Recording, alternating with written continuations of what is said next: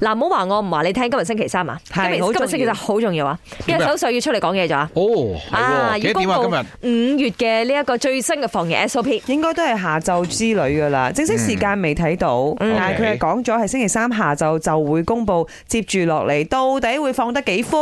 係啊，咁其中一個流出嚟嘅風聲咧，就有講話可能就真係戶外唔需要戴口罩啦咁樣嘅。誒，關於呢一個戶外唔需要戴口罩，咁我哋又唔係先鋒嘅，即係譬如新加坡早波就已經實開行始啦，緊咁韓國而家其實都已經實行緊咗嘅。嗯，咁啊馬來西亞到底會都會唔會行呢一步呢？就係係喺戶外嘅地方係唔需要戴口罩。譬如而家我行出我哋嘅公司嘅卡帕，我就可以除口罩啦。對如果根據新嘅 law 係真係咁樣行嚟講啦，嗯係咪啊嗯嗯？哦，咁可以至少吸翻啲新鮮空氣喂啦。都要睇翻佢今日點樣公布，因為戶外呢，你有好多種定義定義嘅喎。嗯即係有時候，如果佢可能係比較狹窄啲嘅空間啊哦可能佢係講緊公佢企園係啊，啊，嗯嗰啲先叫戶外咧嗯誒。公園不嬲都唔使戴口罩嘅。如果你一個如果人你運動運動嘅話，哦之前有講過咗嘅， OK 係咯，所以而家咪啊。話卡帕可能都真係唔使戴咯。但係問題係你哋敢唔敢先？嗯即係你哋點睇呢兩個？到底如果即係宣布話戶外唔戴口罩，你哋仲啊戴唔戴？嗯我唔戴㗎，我我唔戴，我免疫咗噶啦，我所以。你哋兩個都唔戴。唔戴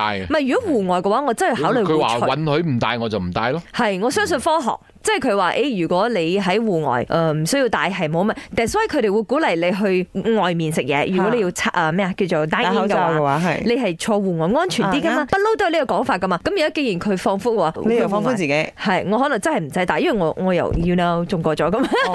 但係我我覺得我會戴喎，因嗯嗯為安全感嘅問題，啱呢個係一種安全感，所以佢我已佢經習哋慣咪話咗。你自己喜歡啦，到時。係啊係啊，係如啊果真係放寬嘅話哼，嚇，係啊呢個個人選擇嚟嘅，咁至少話即係你唔會被罰款咁樣咯。我哋又要講下戴口罩嘅好處 係咪？首先啊，就冇咩人會睇到你啦。啊，冇化妝冇所謂啦，係咁啊啊最緊要保護到自己。咁如果咁你你而家係，戴莫多嗰啲敷飛草啦，啊嘿頭都唔使梳啊。 開嘅你。唔係我要講嘅，我係盡責。就算係零確診都好，我都會依然戴翻口罩，因為我都係一位曾經中過 Covid 嘅人，我都係會諗到就係我嘅身體嘅抵抗力冇以前咁好，所以我都會繼續選擇戴翻口罩。早晨啊，三位主持人早晨啊！如果你講戶外唔使戴口罩啊，我應該都唔戴嘅啦，我贊成啊。咁咪其實口罩對唔係個個人負擔得起嘅，基本上而家我哋日日至少係換一個口罩啊，講嘅仲係 N95 嗰種，所以如果係可以唔使戴嘅話，誒、我覺得可以慳好多啦。